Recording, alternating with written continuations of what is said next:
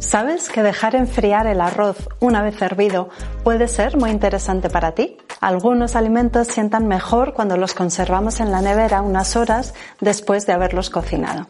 La clave está en el almidón resistente. Bienvenidos a todos, soy Jesús Sierra y esto es Vida Potencial, la plataforma divulgativa donde hablamos de salud, de nutrición, de actividad física, de mentalidad y de todos los hábitos que construyen un estilo de vida saludable. Para beneficiarte plenamente de todo el contenido que generamos, ven a visitarnos a vidapotencial.com. Ahí encontrarás un montón de recursos complementarios a este audio y además al suscribirte a nuestra newsletter podrás descargarte de manera totalmente gratuita el libro de la combinación de alimentos de la doctora Isabel Belaustegui y estarás siempre al corriente de todo lo que estamos haciendo. Visita vidapotencial.com y suscríbete. Esta newsletter es gratuita y siempre lo va a ser. Te dejamos con el podcast de esta semana. Muchísimas gracias por estar ahí. Hasta la próxima. El grupo de los carbohidratos incluye alimentos muy variados, verduras, hortalizas, legumbres, cereales, semillas, frutos secos. No son todos iguales, ni sientan todos igual, ni tienen los mismos efectos en nuestra salud. Muchos carbohidratos presentes en la dieta son ricos en almidón pan, pasta, galletas, pizza, cereales en general.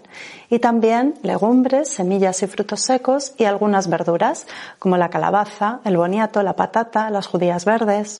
El almidón que contienen está constituido por cadenas de moléculas de amilosa o amilopectina que una vez alcanzan el intestino se descomponen en glucosa que pasa entonces al torrente sanguíneo. Según la velocidad a la que se descompone en el intestino y es absorbido en forma de glucosa, distinguimos dos tipos de almidón, uno rápidamente digestible y otro lentamente digestible con efectos muy distintos. Los almidones rápidamente digestibles se descomponen en esas unidades de glucosa en menos de 20 minutos y alcanzan rápidamente el torrente sanguíneo. Por este motivo, este tipo de almidón es considerado el más perjudicial para la salud, por esos picos que provoca en los niveles de glucosa en sangre. Encontramos este tipo de almidón rápidamente digestible en alimentos procesados como el pan, las galletas o las patatas fritas. Por su parte, los almidones lentamente digestibles pueden tardar hasta 100 minutos en descomponerse, lo que permite un mejor control de la glucemia. Es el que encontramos en las semillas, los frutos secos o las legumbres. Aparte de estos dos tipos, existe también un almidón que no se digiere ni rápido ni lento y que llega al final del tubo digestivo intacto. Es el que se conoce como almidón resistente y se denomina así porque resiste a la digestión. Las enzimas de las que dispone nuestro aparato digestivo para degradar los almidones y convertirlos en esas unidades absorbibles de glucosa no son capaces de actuar sobre el almidón resistente. Sin embargo, las bacterias de nuestra microbiota presente en el colon sí. Cuando el almidón resistente alcanza intacto el colon, el intestino grueso, es fermentado por la flora presente, que lo descompone en hidrógeno, dióxido de carbono, metano y ácidos grasos de cadena corta.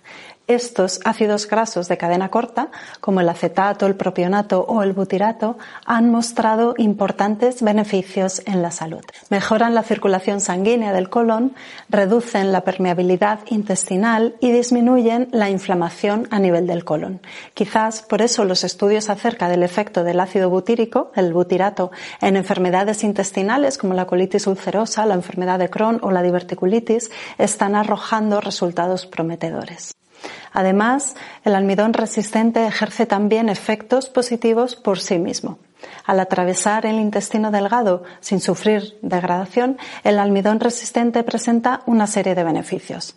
Mejora la respuesta glucémica, aumenta la sensación de saciedad, tiene un ligero efecto laxante, mejora la absorción de nutrientes, mejora el perfil lipídico y actúa como prebiótico, el alimento para la microbiota a nivel del colon. Como veis, puede ser interesante incluir almidón resistente en la dieta. ¿Quiero decir entonces que os pongáis a comer pan y galletas?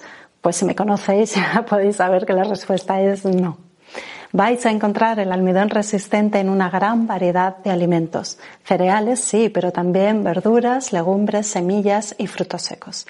Elegid los que mejor encajen en vuestro esquema de comidas, en vuestra manera de comer, de alimentaros.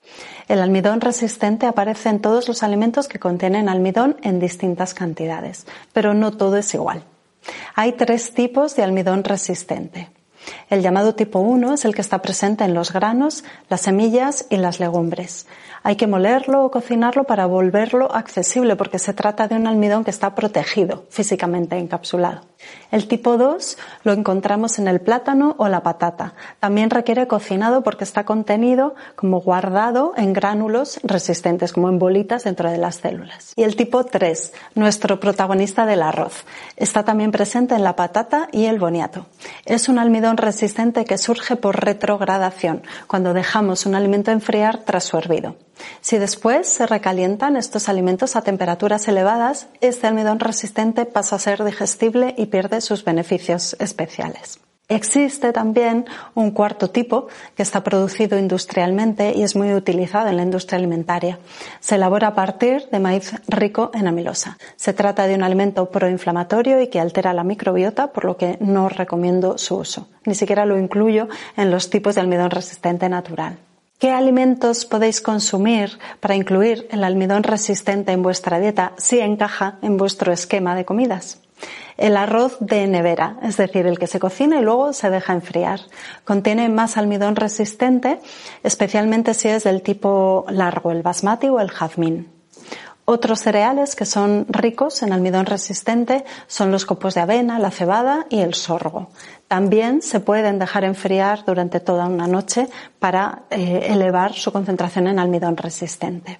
El plátano, que es importante comerlo cuando está todavía un poquito verde o poco maduro, porque a medida que va madurando va perdiendo el, el almidón resistente, se reduce su contenido y este se va transformando en azúcares como la fructosa o la glucosa. Legumbres como los frijoles, las alubias, pintas o blancas, especialmente ricas en almidón resistente, los guisantes y las lentejas. Contienen almidón resistente de manera natural, pero su cantidad aumenta si después de cocinarlas las dejamos enfriar durante al menos 12 horas y no las recalentamos luego por encima de los 130 grados centígrados. Conviene dejar, por cierto, las legumbres en remojo durante dos noches seguidas, cambiando el agua de remojo para mejorar su digestibilidad. Esto es muy útil para las personas que tienen problemas digestivos de tipo gases, digestiones pesadas, incluso reflujo gastroesofágico. También otros alimentos que tienen almidón resistente, la patata, el boniato, la yuca y otros tubérculos. En este caso también es necesario cocinarlos, asado, hervido, al vapor y dejarlos enfriar al menos durante 12 horas. Y una vez fríos, no recalentarlos por encima de esos 130 grados centígrados. Por último tenemos la fécula de patata, un polvo blanco muy fino, similar a la harina, que contiene una de las mayores concentraciones de almidón resistente alcanza casi el 90% del total. Es importante no someter la fécula de patata a calor y añadirla a los platos cuando estos ya estén fríos. En este apartado podríamos añadir el almidón de tapioca o de yuca y la harina de plátano verde. En fin, un elemento interesante para la dieta que veis que podéis incluir de distinta manera siguiendo vuestros propios patrones dietéticos. Espero que esta información os haya sido de utilidad. Muchas gracias por estar ahí y cuidaos mucho. Hasta la próxima. Para beneficiarte plenamente de todo el contenido que generamos, ven a visitarnos a vidapotencial.com. Ahí encontrarás un montón de recursos complementarios a este audio y además al suscribirte a nuestra newsletter podrás descargarte de manera totalmente gratuita el libro de la combinación de alimentos de la doctora Isabel Belaustegui y estarás siempre al corriente de todo lo que estamos haciendo. Visita vidapotencial.com y suscríbete. Esta newsletter es gratuita y siempre lo va a ser. En vidapotencial.com encontrarás igualmente nuestros planes nutricionales para reducir la inflamación, para perder peso, para introducirte en el mundo del ayuno o en el de la dieta cetogénica y otros muchos en los que estamos trabajando. O quizá necesitas aprender a entrenar o una guía de cómo hacerlo Puedes unirte al curso de la introducción al entrenamiento de fuerza para mujeres o al de introducción al entrenamiento con kettlebells. Tienes toda la información sobre estos cursos en vidapotencial.com y en los enlaces en la descripción de este episodio. Te esperamos dentro. Muchísimas gracias por estar ahí. Hasta la próxima. Todos los productos y contenidos ofrecidos por Vida Potencial, tales como programas y cursos de nutrición, actividad física y vida saludable, Libros, vídeos, artículos, posts, podcasts, blogs y videotutoriales tienen naturaleza meramente informativa y divulgativa y en ningún caso constituye servicio médico o sanitario de ningún tipo ni sustituye la consulta con un médico especialista, por lo que no deben ser aplicados sin la aprobación previa y supervisión de un médico o profesional de la salud especializado, particularmente en casos de personas con patologías, lesiones, limitaciones o anomalías físicas o nutricionales o cualquier otra condición especial. Ninguno de los productos, servicios y contenidos ofrecidos por Vida Potencial pueden servir de consejo médico, diagnóstico, prescripción ni tratamiento de tipo alguno de dolencia, enfermedad o patología.